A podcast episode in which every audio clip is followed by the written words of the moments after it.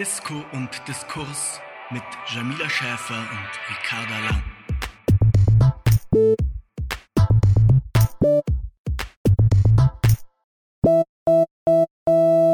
Hallo ihr Lieben und willkommen zur letzten Folge von Disco und Diskurs in diesem Jahr, in 2020.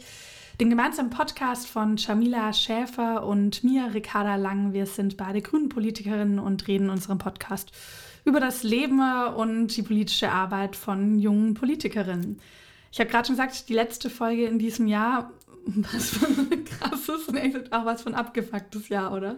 Ja, abgefuckt trifft es auf jeden Fall ziemlich gut, würde ich auch sagen. Also ich würde auch sagen, es ist irgendwie zu früh, um jetzt so eine Bilanz zu ziehen, Voll. weil ich bin irgendwie noch total überfordert von all den Eindrücken, von all dem, was irgendwie dieses Jahr so passiert ist. Und ich finde gut, dass ich jetzt mal Ende des Jahres, wenn jetzt nächste Woche so die Urlaubszeit wirklich anfängt, mal Zeit habe, irgendwie nochmal so alles Revue passieren zu lassen und auch nochmal darüber nachzudenken, was eigentlich alles Krasses passiert ist in diesem Jahr. Also wenn ich mich noch so daran erinnere, als wir ähm, zusammen dann neu im Bundesvorstand waren, als ja. du in den Bundesvorstand gewählt wurdest. Vor einem das, Jahr. Ja, und es fühlt sich für mich irgendwie an, als wäre es irgendwie fünf Jahre her Auf oder jeden so. Fall. Ja, und auch allein finde ich, wenn man an dieses Jahr denkt, Hanau war dieses Jahr. Mhm. Thüringen, die Wahl von Kemmerich durch die AfD, das war dieses Jahr. Und das fühlt sich ja auch an. Und ich meine, ich finde, Anfang des Jahres dachte man so, boah, was für ein krasses Jahr ist 2020 wegen äh, dem Terroranschlag in Hanau. Anfang des Jahres haben wir uns über so ein komisches Umweltsau-Video vom WDR aufgeregt. Wir haben uns nicht so sehr darüber aufgeregt, wir finden es eher über die Rechten, die sich darüber aufgeregt haben. Aber es ist so, ich finde es so krass, wenn man so sieht, was, wo man am Anfang des Jahres dachte, was die Aufreger dieses Jahres sein werden, was so krasse Sachen diesem Jahr sind. Es waren ja auch, also sowohl Hanau als auch Thüringen waren unfassbar schlimme ähm, und auch wirklich angsteinflößende Ereignisse. Und trotzdem kommt es einem jetzt so unglaublich weit weg vor, weil dann natürlich mit Corona dieses ganze Jahr plötzlich nochmal in so eine ganz andere Galaxie irgendwie geschossen wurde. Und darüber wollten wir heute auch ein bisschen sprechen, ne? also ganz konkret über die jetzige Situation rund um Corona. Was passiert gerade? Was wirft das für politische Fragen auf? Und was folgt daraus vielleicht auch ein bisschen an Aufträgen für das nächste Jahr? Genau, also wir haben ja jetzt die Situation, dass die Bundesregierung ähm, vor knapp zwei Wochen jetzt doch eingesehen hat, dass diese Fokussierung auf Weihnachten, dass es da dann wieder lockerer zugehen kann, einfach völlig wahnsinnig wäre. Ähm, ich finde, man merkt auch, dass so ein paar politische Äußerungen wie noch vor ein paar Wochen, als Peter Altmaier gesagt hat, shoppen gehen ist eine patriotische Pflicht, dass es sehr schlecht gealtert ist, ja. diese Aussagen, und man da auch wieder gesehen hat, ähm, ja, wie sehr sich ähm, viele einfach auf so ganz ähm, kurzfristige Eindrücke ähm, und auch kurzfristige Abwägungen gestürzt haben.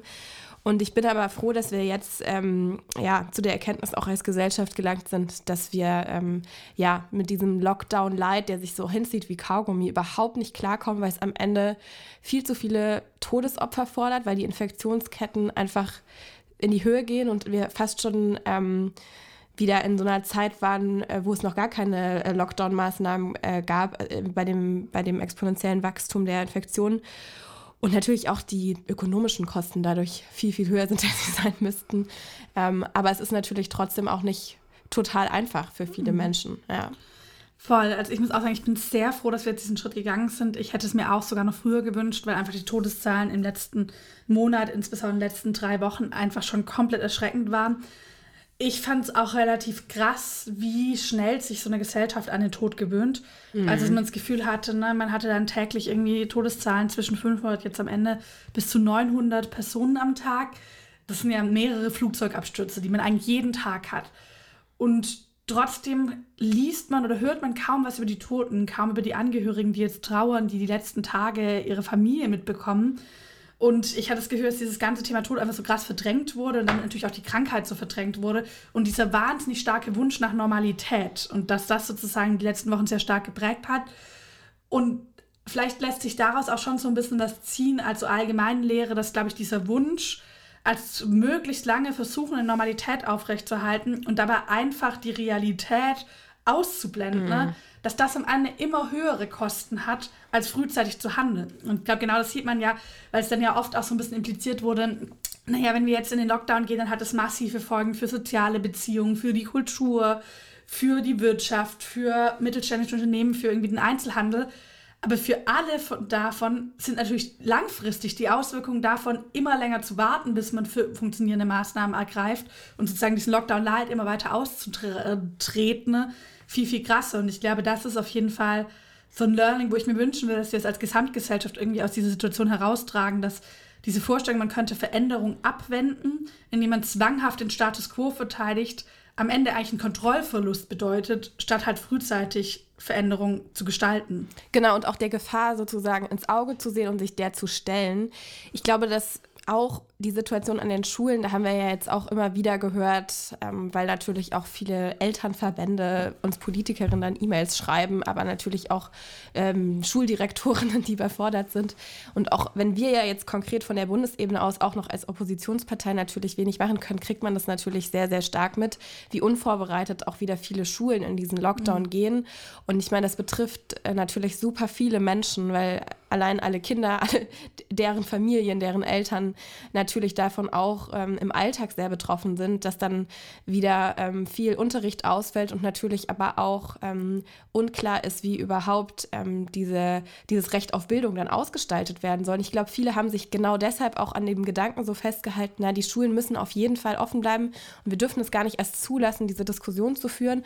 Und ich glaube, dass es schon aus den richtigen Motiven teilweise geführt wurde, aber dann genau in den Effekt rein eingesteuert ist, den du angesprochen hast, nämlich dass man der Gefahr dann nicht mehr so ins Auge mhm. sieht und dann auch verpasst, sich darauf vorzubereiten. Voll. Und dann sind die Konsequenzen eben viel, viel schlimmer, als sie sein müssten, wenn es eben diese äh, Vorbereitung gäbe. Und ich, ich glaube, genau diesen Schluss müssen wir jetzt auch endlich ziehen, damit wir auch in, in anderen Krisenfällen, ich meine, wir haben ähm, zum Beispiel eine Analogie auch bei der Klimakrise an dieser Stelle, wo man einfach sieht, wenn man anfängt, damit vernünftig umzugehen, dass man in einer Abhängigkeit von einer Situation ist, die unkontrollierbar werden kann, aber wenn wir im Hier und Jetzt handeln, eben noch kontrolliert werden kann, bestmöglich, dass man denn diesen Weg geht, statt darauf zu warten, bis man nicht mehr anders kann, als mhm. zu handeln, weil die ähm, Folgen dich schon einholen. Mhm. Ja, total. Ich glaube, gerade dieses Vorsorge und auch in gewisser Weise die Abhängigkeit des Menschen von der Natur. Und dass immer da, wo wir versuchen, diese zu verneinen, diese auszublenden, diese nicht reflektieren, wir uns am Ende viel abhängiger und viel verletzlicher machen. Also dass eigentlich die Erkenntnis davon, dass wir als Menschheit eine Verletzlichkeit haben, das zur Grundlage des politischen Handelns macht, macht uns stärker, während die Verneinung davon uns noch viel verwundbarer macht. Genau. Ja. Und es ist auch keine Ablehnung von Aufklärung, weil also viele äh, denken, glaube ich, irgendwie, es wäre dann so eine Ablehnung von der eigenen Aufgeklärtheit als Mensch, der sich ja auch in einer gewissen Weise von der Natur emanzipiert. Aber natürlich ist es genau umgekehrt, weil wir natürlich ein ähm, Potenzial uns abschneiden, wenn wir nicht aufgeklärt auf die Realität blicken und auch auf diese Abhängigkeit blicken und damit arbeiten. Genau, es ist eigentlich immer so eine künstliche Form der Aufklärung, die das verneint, die eigentlich dann am Ende einen total in die Sackgasse führt. Und das Gegenteil, eigentlich sich gegen sich selbst verkehrt immer wieder. Ja. Apropos Aufklärung. genau. Du hattest schon angesprochen ähm, vorher, ne, der, der Lockdown ist richtig, ich glaube, da haben wir gerade schon drüber gesprochen, aber hat natürlich auch krasse Folgen. Und eine sehr krasse Folge, die mich extrem umgreift gerade, ist das ganze Thema häusliche Gewalt. Ähm, es ist davon auszugehen, dass in dem zweiten Lockdown, wie auch schon im ersten, die Zahlen wieder hochgehen. Wir hatten zum Beispiel hier in Berlin, sind im Frühjahr als im ersten Lockdown bei der Gewaltschutzambulanz ungefähr die Zahlen um 200 Prozent angestiegen, was die an Fällen gemeldet bekommen haben von häuslicher Gewalt. Und es ist eigentlich noch von einer größeren Dunkelziffer auszugehen, weil natürlich gerade in dieser Zeit viele Menschen, viele Kinder keinen Draht zur Außenwelt hatten, keinen Kontakt zu Lehrerinnen, Schulsozialarbeiterinnen, Ärztinnen, viele Frauen auch einfach total aufs Private zurückgeworfen waren. Und dazu kommt, dass Weihnachten eh schon traditionell immer eine Zeit ist, wo häusliche Gewalt zunimmt. Stress, Enge der Familie, ökonomische Ängste, jetzt natürlich auch noch on top, ähm, Eingeengtheit in irgendwie einer kleinen Wohnung und sowas. Das heißt, man kann eigentlich davon ausgehen, dass viele Frauen und Kinder jetzt in diesem Jahr einem doppelten Risiko ausgesetzt werden. Und dass eigentlich so ein Ort, der Sicherheit und Geborgenheit versprechen sollte, das eigene Zuhause, dass der für ganz viele Menschen zum gefährlichsten Ort von allen wird. Und ich finde es total wichtig, das einfach auf dem Schirm zu behalten, da als Aufmerksamkeit drauf zu lenken. Wir machen zum Beispiel gerade eine Kampagne von uns jetzt, ähm, uns Grünen unter dem Motto Schauen wir hin, wo wir eben nochmal vor allem die Nummern zu Hilfsangeboten, also Hilfetelefon für Frauen, ne, ähm, Kinderschutz-Hotline bekannt machen und auch einmal klar machen, hey, ruft da an, schämt euch nicht, das ist nichts, wofür man sich schämen muss, aber natürlich auch an alle anderen, seid aufmerksam, seid solidarisch, schaut darauf, was in eurer Familie, in eurer Nachbarschaft passiert und macht auch auf diese Nummern aufmerksam. Und vielleicht, ähm, wenn auch ein paar von euch das hier hören, beteiligt euch da gerne auch in den nächsten Tagen noch ran. Leider wird uns das Thema noch eine Weile beschäftigen. Ja, und das ist ja auch ein großes Problem, gerade wenn Schulen geschlossen sind, dass oft der einzige Kontakt zur Außenwelt gerade von Kindern natürlich dadurch abgeschnitten ist, dass aufmerksame Lehrerinnen und Lehrer eben, auch wenn sie weiterhin aufmerksam sind bei den digitalen Angeboten, aber natürlich weniger die Möglichkeit haben, direkt mit den Kindern zu sprechen und gerade auch in den Ferien natürlich einfach viel ja. weniger Berührungspunkte sind. Und deswegen ist es so wichtig, in der Nachbarschaft hinzugucken und wenn irgendwelche Probleme auftreten, die Leute, die vielleicht auch betroffen sein könnten, direkt anzusprechen, zu fragen, ob sie Hilfe brauchen. Ich glaube auch, man kassiert dann lieber mal, nein, ist alles in Ordnung, äh, zu viel, als ein Hinschauen zu wenig, weil wir einfach sehen, dass wir hier auch eine gemeinsame Verantwortung haben. Und ich meine, in Berlin waren ja die Zahlen krass bei dem ersten Lockdown. 200 Prozent mehr äh, Fälle, die ähm, für Frauenhäuser, also auch eine krasse ähm, Überlastung dieser Infrastruktur. Und ich glaube, deswegen ist es für uns auch politisch wichtig, weiterhin zu fordern, dass es nicht sein kann, dass dieser garantierte Anspruch auf Schutz nicht gewährleistet ist durch unsere Infrastruktur. Das ja. ist einfach staatliche Aufgabe. Und ähm, ja, deswegen finde ich es auch super, ähm, dass wir da diese Kampagne machen und gleichzeitig immer auch ähm, schauen, was können eigentlich ähm, die Kommunen noch an Hilfe bereitgestellt bekommen und wie können wir eigentlich das Geld, was wir auch einnehmen, äh, so einsetzen, dass wirklich jede Person, die Schutz braucht vor häuslicher Gewalt, den auch bekommen kann. Total. Und ich glaube, es ist voll der wichtige Punkt, weil wir hatten ehrlich gesagt bei uns intern, also gerade auch mit unserem Social Media Team und so, hatten wir voll die hitzigen Debatten jetzt um diese Kampagne. Weil sozusagen auch richtigerweise, finde ich, angemerkt wurde von bestimmten Leuten, ne? ähm, naja, wenn wir jetzt auch irgendwie die Nummern zum Hilfetelefon verbreiten und sowas, dann privatisieren wir auch das Problem. Dann sagen wir, hey, du musst dich individuell schützen ne? und du musst irgendwie aufmerksam sein. Und einmal geben wir so ein bisschen das Gefühl, naja, es ist halt ein privates Problem. Dabei ist es natürlich ein gesellschaftliches Problem, was auch insgesamt mit patriarchalen Strukturen mit Frauenhass in unserer Gesellschaft zusammenhängt. Und zweitens ist natürlich schon das Problem, dass hinter diesen Hilfstelefonen steckt einfach eine chronisch unterfinanzierte und total überlastete Struktur. Also von Gewaltschutzeinrichtungen, Frauenhäuser auf der einen Seite, Beratungsstellen auf der anderen Seite. Selbst das Hilfstelefon selbst haben dieses Jahr Mitarbeiterinnen gestreikt, weil sie sagen, wir schaffen es einfach mhm. nicht mehr, wir sind unterbesetzt und wir verdienen zu wenig Geld. Und das ist natürlich dann, wie du richtig sagst, die politische Aufgabe, zu sagen, Aufmerksamkeit ist wichtig, aber auch die Politik muss diese Aufmerksamkeit liefern. Und zwar wir eben nicht nur durch Nummern verbreiten, sondern durch konkrete politische Maßnahmen. Und ganz wichtig ist da vor allem die Finanzierung, weil sich halt gerade auch der Bund komplett aus der Finanzierung raushält, dass immer auf die Länder abgeschoben wird. Und gerade die Familienministerin Giffey findet auch oft, als Franziska Giffey findet auch oft ganz gute Worte für das Thema. Aber am Ende ist es immer so, und deshalb müssen sich die Länder drum kümmern. Und dieser individuelle Rechtsanspruch wäre eben sowohl eine Möglichkeit, das individuell zu garantieren, den Schutz, und gleichzeitig den Bund an der Finanzierung zu beteiligen, damit übrigens auch die Leute in diesen äh, Frauenhäusern endlich sinnvoll arbeiten können. Ich habe bei meiner Mutter selbst mitbekommen, die 14 Jahre lang in einem Frauenhaus gearbeitet hat. Diese chronische Unterfinanzierung führt natürlich auch dazu, dass die dauerhaft überlastet sind, viel zu wenig verdienen, krass an ihre psychischen Belastungsgrenzen gehen. Und das kann es halt auch nicht sein bei so einer wichtigen Institution. Und vielleicht noch ein Punkt zu dem Thema, falls Lehrerinnen von euch zuhören, was ich total spannend fand, was ich vor kurzem auf Twitter gesehen habe, war so eine Lehrerin, die selbst gesagt hat, naja, sie hat es mit ihren Schülerinnen ähm, so ein Zeichen ausgemacht ich glaube, ein Wort, als dass immer die Schülerinnen sollen fragen nach, können sie noch was zu Aufgabe 13 sagen? Und das sozusagen so ein Code ist, dass sie erkennt, okay, dann ist was los bei denen zu Hause und sich dann selbst an eine Hilfe-Hotline wendet und schaut, wie kann man da gut intervenieren, Aufmerksamkeit drauf lenkt, ähm, das sozusagen dann bearbeitet. Das fand ich nochmal einen ganz guten Tipp, was vielleicht auch Lehrerinnen konkret machen können. Ja, finde ich auch super. Vielleicht hören ja auch hier ein paar zu und äh, können sich den auch nochmal gleich mitnehmen für die Arbeit mit ihren Schülerinnen und Schülern. Und ähm, ja, vielleicht nochmal zu den Auswirkungen des Lockdowns. Ähm, wir haben äh, natürlich jetzt auch ähm, ein krasses Einbrechen dieser Einnahmen im Einzelhandel, was ja, wie du schon gesagt hast, irgendwie krasse Konsequenzen auch gerade für kleine Läden hat, für die Innenstädte hat, weil natürlich viele von diesen kleinen Läden auch darauf angewiesen sind oder natürlich auch damit kalkulieren, dass einfach kurz vor Weihnachten noch sehr, sehr viele Einkäufe stattfinden und die meisten Menschen dann Weihnachtsgeschenke kaufen gehen.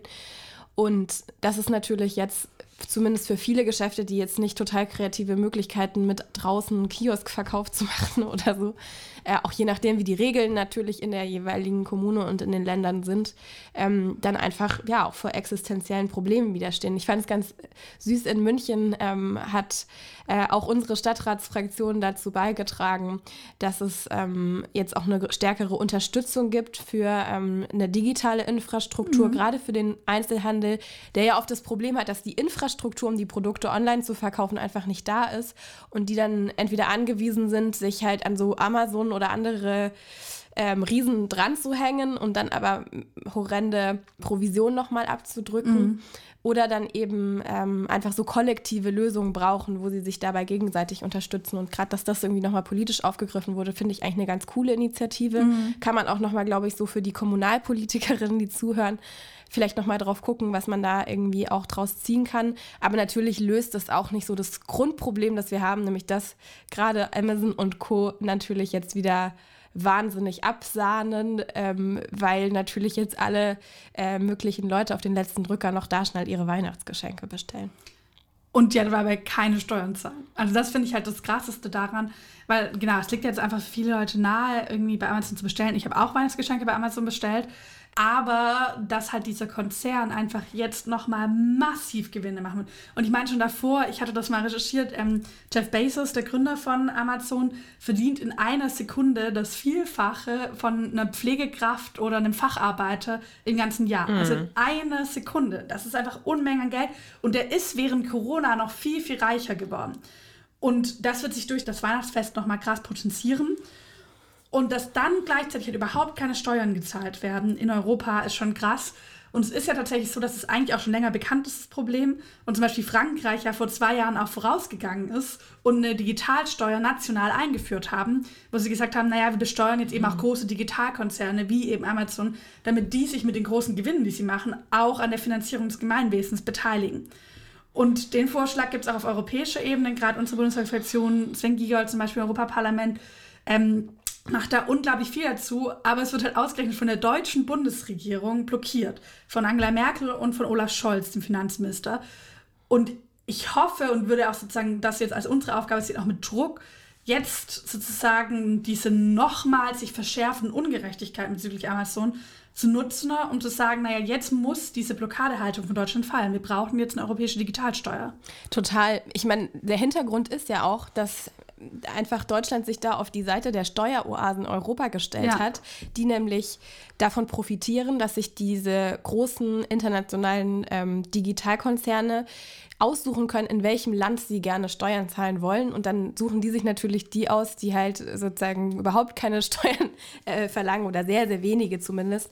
Und ähm, genau das würde natürlich, also dieses, dass sich die Länder da auch gegeneinander ausspielen lassen durch solche Konzerne, würde natürlich auch verhindert werden, wenn wir einfach eine gemeinsame Besteuerung auf europäischer Ebene hätten, weshalb diese Forderung so unglaublich wichtig ist und wir alle davon profitieren können. Das ist ja auch eben noch das Interessante dabei, dass eigentlich ähm, aus so einer Gemeinwohlorientierung heraus gerade auch die Länder, die da eigentlich auf der Bremse stehen, gemeinsam von profitieren können, Voll. weil die Steuereinnahmen für alle steigen würden und damit natürlich auch die Krisenfestigkeit in Europa gegenüber solchen Wirtschaftskrisen einfach steigen würde, weil man mehr Eigenmittel hätte im europäischen Haushalt, um dann zum Beispiel bei solchen äh, Finanzkrisen auch besser reagieren zu können mit ähm, zielgenauen Hilfen und ähm, einer Stabilisierung des europäischen Binnenmarkts. Ja, deswegen super wichtig, dass wir hier auch nochmal dafür appellieren, weil es eigentlich auf keine Kuhhaut geht, dass ähm, auch gerade unser Finanzminister Olaf Scholz da, das belegen übrigens auch mehrere Dokumente, die da geleakt worden sind aus diesen internen Verhandlungen,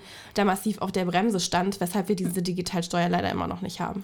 Man könnte ja sogar ganz konkret einfach einen Fonds zur Rettung von Innenstädten machen. Also dass man sozusagen na, jetzt irgendeinen Fonds aufsetzt, wo konkret Einzelne unterstützt ist und das darüber finanzieren. Dann hätte man sogar ganz konkret diesen Geldfluss weg von einem äh, Einzelhandel hin zu großen Digitalkonzernen, könnte man denen konkret was entgegensetzen. And that's what politics do. Oder was sie zumindest tun können, wenn die, die richtigen Leute in Regierung sitzen. Stimmt. Ja, was ja gerade auch, ich glaube, uns beide beschäftigt, ich glaube, alle von euch, die zuhören, einfach wirklich die Welt komplett beschäftigt, ist der Impfstoff, ähm, wir haben jetzt in einigen Ländern, ist der Impfstoff schon zugelassen, da haben die ersten Impfungen stattgefunden. Ich habe gestern Bilder von den Impfungen von ähm, Gandalf aus Herr der Ringe, also Ian McKellen und AOC gesehen. Bei ihm sieht man natürlich aber ganz viel jetzt von äh, Pflegerinnen, äh, Ärztinnen, Menschen, Gesundheitssystemen, die zum Beispiel in UK und USA ähm, schon geimpft werden. Und bei uns dürfte es auch noch eine Woche dauern, also nächste Woche. Ab dem 27. Ja, ist Sehr gut. Ich freue mich krass drauf. Man muss natürlich vorsichtig sein, jetzt nicht zu denken, dann läuft das alles in einem Monat, weil es wird natürlich eine Weile dauern, bis man Herdenimmunität hergestellt hat, bis genug Menschen geimpft sind. Und ich glaube, gerade in Deutschland müssen wir vor allem auch noch mal viel an Aufklärung und Überzeugung arbeiten. Also warum ist dieses Impfen so wichtig? Eben genau deshalb, weil es die Grundlage dafür ist, dass sie wieder zu einem normaleren Leben zurückkehren können. Also die Grundlage dafür, dass wir eben nicht mehr die ganze Social Distance setzen müssen, dass wir nicht überall Masken tragen müssen, auch in Innenräumen, ist eben die, dass wir Herdenimmunität erreichen und dass wir circa, also was ich jetzt gehört habe, ungefähr ähm, 70 Prozent ähm, geimpft sein müssen, um ungefähr an diesen Punkt zu kommen. Ja, und vor allem auch, dass weniger Menschen Angst haben müssen, vor dem Virus zu sterben. Also ja.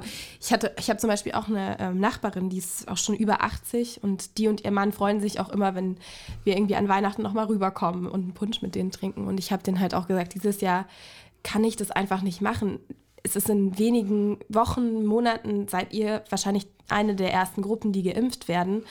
Und ich würde es mir wirklich nicht verzeihen, wenn wir uns irgendwie treffen bei euch zu Hause und kurz bevor wir eigentlich diese Pandemie überstanden ja. haben, dann ihr krank werdet und ich dann vielleicht auch noch dafür mitverantwortlich bin. Das heißt, ich glaube gerade ähm, auch für viele, die jetzt in der Zeit natürlich einsam sind und ähm, auch irgendwie psychische ähm, Folgen ähm, haben, freuen sich natürlich irgendwie darauf, so einen Lichtblick am Ende des Tunnels zu haben und auch zu sehen, okay, es könnte bald vorbei sein und dann kann man sich eben wieder ganz normal auch zusammensetzen, äh, treffen und das Wichtige ist aber, ähm, dass natürlich auch genügend Menschen dann auch bereit sind, sich aus Selbstschutz, aber auch aus solidarischen Gründen mm. impfen zu lassen. Und leider ist ja in Deutschland ähm, auch so eine ja, ähm, sehr verbreitete Sorge vor den äh, negativen Auswirkungen von Impfstoffen, die zum Teil wirklich total unbegründet sind, sehr, sehr verbreitet. Ich finde auch immer fragwürdig, warum das eigentlich so ist, weil man irgendwie merkt, in anderen Ländern ist es überhaupt nicht so. Auch die Lockdown-Maßnahmen wurden ja teilweise mhm. in anderen Ländern noch viel, viel krasser ausgeführt, weil es zum Teil auch sein musste natürlich. Und äh, trotzdem waren diese Anti-Corona-Demonstrationen halt viel, viel kleiner als in Deutschland. Ähm, und gerade diese Impfskeptikerinnen-Szene ist halt leider irgendwie so groß, dass man jetzt ein bisschen Sorge haben muss, dass deren Miesreden dieses Impfstoffs dann dazu führt, dass wir Herdenimmunität viel, viel später erreichen, als es eigentlich sein könnte. Und genau deshalb glaube ich, ist es nochmal sehr, sehr wichtig, sich wirklich die Fakten anzugucken. Es gibt ja teilweise Verschwörungstheorien, weil dieser Impfstoff jetzt auf so einer mRNA-Basis äh, gemacht wird und dann Leute behaupten, das verändert meine DNA. Dabei stimmt es gar nicht. Es ähm, ist eigentlich nur nur darauf abzielend, dass das eigene Immunsystem die DNA des Virus erkennen kann, um den Virus dann zu vernichten. Es verändert überhaupt nichts an der menschlichen DNA.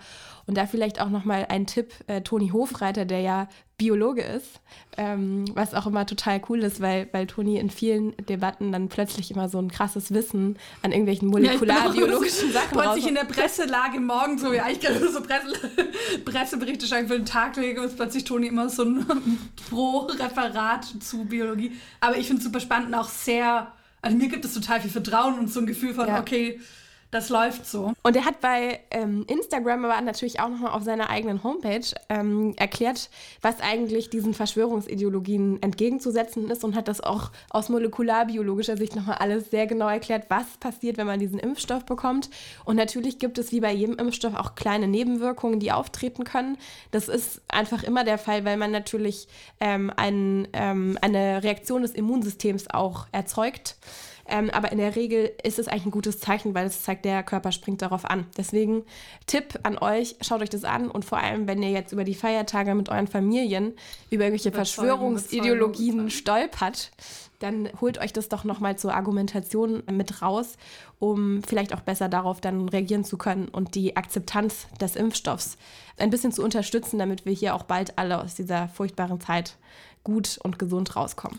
Ja, super wichtig. Also überzeugen, überzeugen, überzeugen. Es geht wirklich tatsächlich um Masse einfach, dass sich viele Menschen impfen lassen.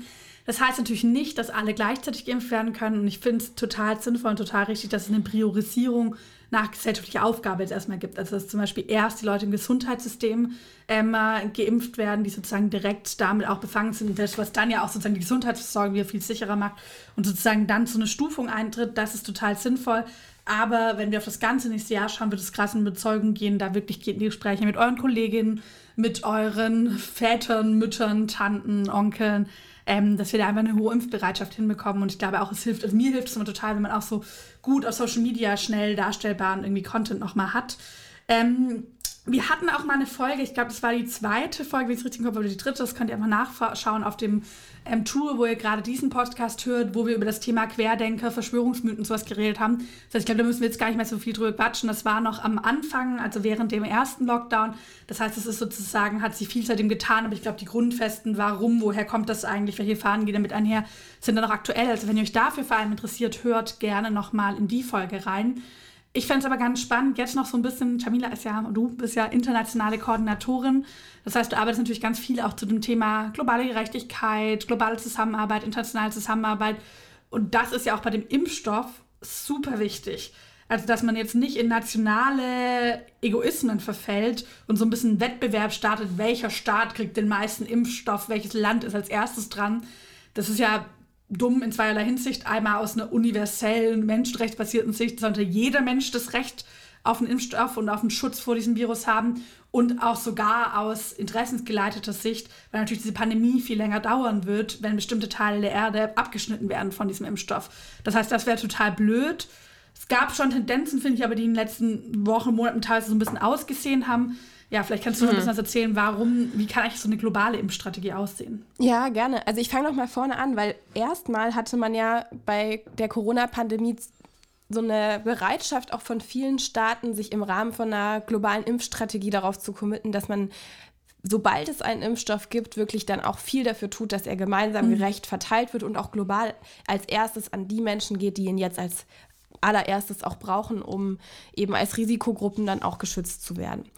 Und ähm, das ist die sogenannte COVAX-Initiative, die hat auch die deutsche Bundesregierung mit angestoßen. Das heißt, man kann sagen, ähm, dass da eigentlich ähm, schon mal was sehr, sehr Gutes erreicht worden ist. Also ein Commitment, was sehr ambitioniert ist und leider auch so ähm, vorher noch nie da war. Also dass man sich von vornherein, bevor es einen Impfstoff gab, darauf committet hat, den gemeinsam zu verteilen. Das Problem ist jetzt allerdings, dass seit es eben diese Vorabkäufe gibt bei den Pharmaunternehmen, die diese Impfstoffe herstellen, ähm, die in den Zulassungsverfahren sind, genau dieses Commitment jetzt gebrochen wird.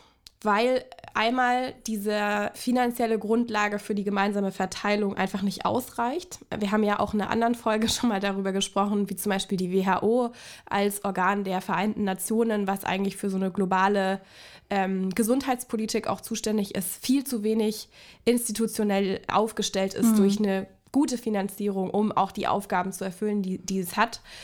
Und das zweite Problem ist eben auch, dass durch diese Vorabkäufe, die dann vor allem die reichen Länder natürlich machen, der komplette Le Markt leer gekauft wird und dann die Impfdosen ähm, einfach nicht mehr da sind, um mhm. sie in ähm, den globalen Süden oder in ärmere Länder zu verteilen. Und das Problem ist, was dadurch jetzt entsteht, dass sogar manche Länder wie etwa Kanada sich zehnmal mehr Impfstoff sichern, als sie eigentlich brauchen, um ihre Bevölkerung zu impfen. Und ähm, da sehen wir, dass es halt momentan einfach so eine Art My Country First Politik gibt äh, bei dieser Impfstoffvergabe, die halt zum einen dazu führt, dass äh, Chaos entsteht und zum anderen natürlich, wie du sagst, ja auch dazu führt, dass einfach der Impfstoff viel zu langsam die äh, Bevölkerung erreicht, also auch die gesamte Immunisierung einfach verschleppt wird, ja. Und ähm, natürlich auch gerade in den Ländern, wo die Auswirkungen am allerschlimmsten sind, die Menschen noch mehr darunter leiden müssen, weil wir, wir hatten jetzt eine Weltbankstudie, die auch nochmal ähm, gezeigt hat, dass die sozioökonomischen Auswirkungen gerade in den Ländern, die schon vor dem Virus wirtschaftlich am schlechtesten dastanden, um ein Vielfaches schlimmer sind als in ähm, reicheren Ländern. Und ich meine, wir können uns auch, das, das haben wir auch gesehen, einfach schon in Europa in den äh, Geflüchtetenlagern, da wo die Menschen am wenigsten Zugang zu hygienischer Versorgung haben, am wenigsten Zugang zu gesundheitlicher Infrastruktur.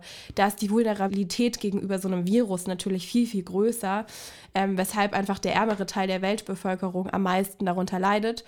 Und noch ein kurzer Punkt, zur Situation, weil man das manchmal auch so ein bisschen ausblendet, weil man ja nur auf Corona guckt in vielen Fällen. Aber es gibt natürlich auch andere Infektionskrankheiten. Und dadurch, dass die Gesundheitsinfrastruktur in vielen Ländern jetzt so zusammengebrochen ist, ist auch der Schutz vor solchen Krankheiten einfach massiv wieder zurückgegangen, sodass sich auch andere Infektionskrankheiten gerade wieder stärker ausbreiten, gerade unter den ärmeren Teilen der Weltbevölkerung. Also lange Rede, kurzer Sinn. Aus einer menschenrechtsorientierten Politik heraus ist ihm wichtig zu sehen, es ist ein Menschenrecht, diesen Impfstoff zu bekommen. Und es ist eine globale Verantwortung von uns allen, dass das eben möglichst fair passiert.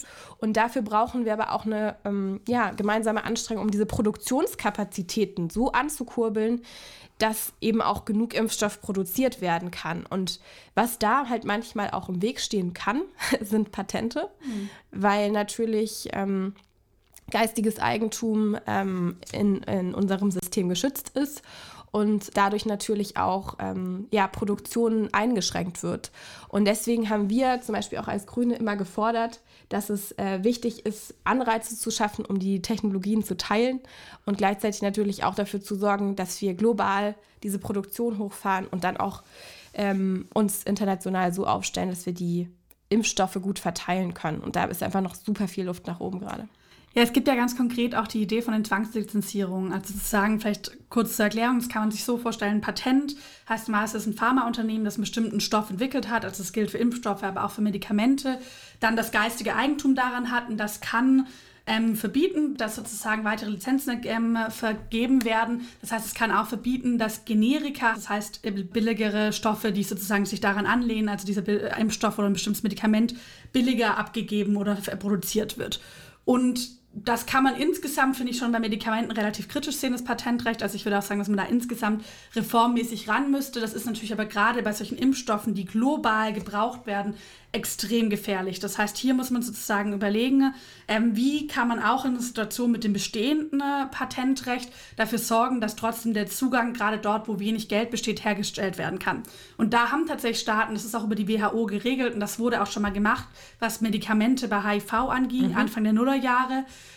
die Möglichkeit, Zwangslizenzen zu vergeben. Das heißt, Pharmaunternehmen werden, sofern davor mit ihnen verhandelt wurde, man aber nicht zu einem gemeinsamen Ergebnis gekommen ist, dazu gezwungen, Lizenzen abzugeben für bestimmte Medikamente.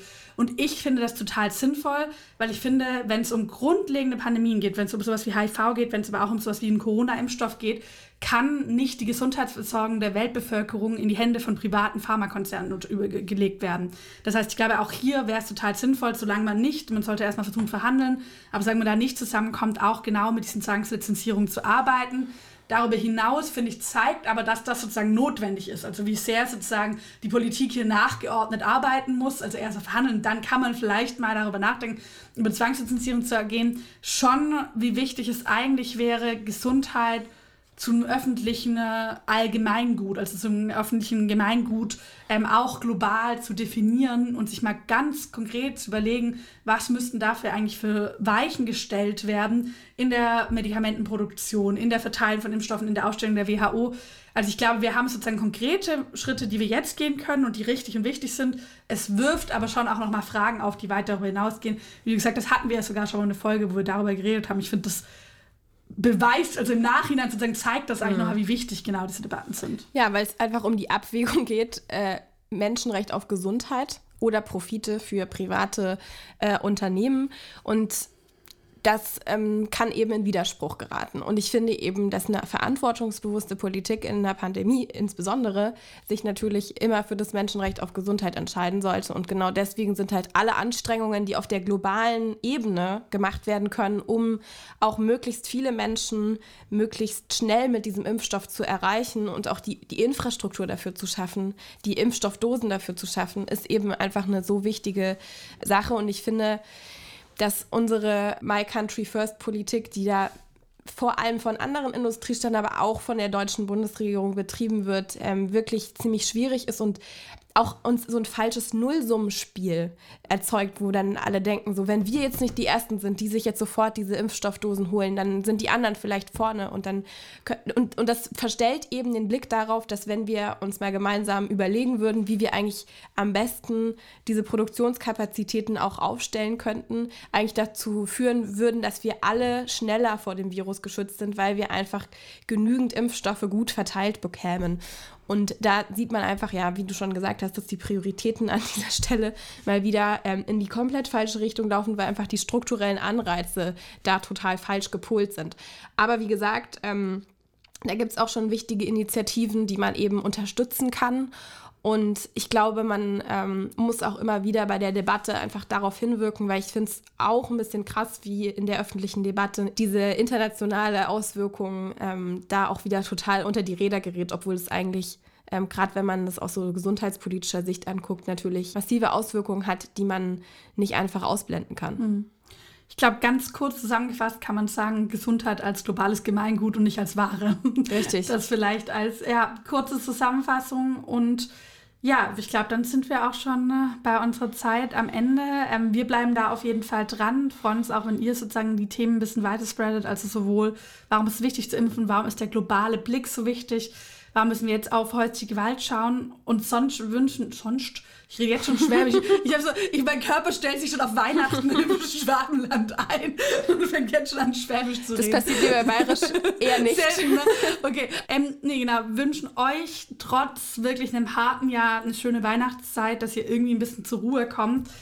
Ähm, dass ihr hoffentlich nächstes Jahr wieder einschaltet und uns auch Bescheid sagt, wenn ihr Wünsche habt fürs nächste Jahr, welche Themen ihr gerne hören will, was euch noch interessiert und euch hoffentlich dann auch im nächsten Jahr einbringen, politisch engagiert. Ich glaube, wir haben heute noch mal gemerkt, es gibt gerade so viel zu tun und um das zu schaffen, brauchen wir einfach extrem viele Menschen.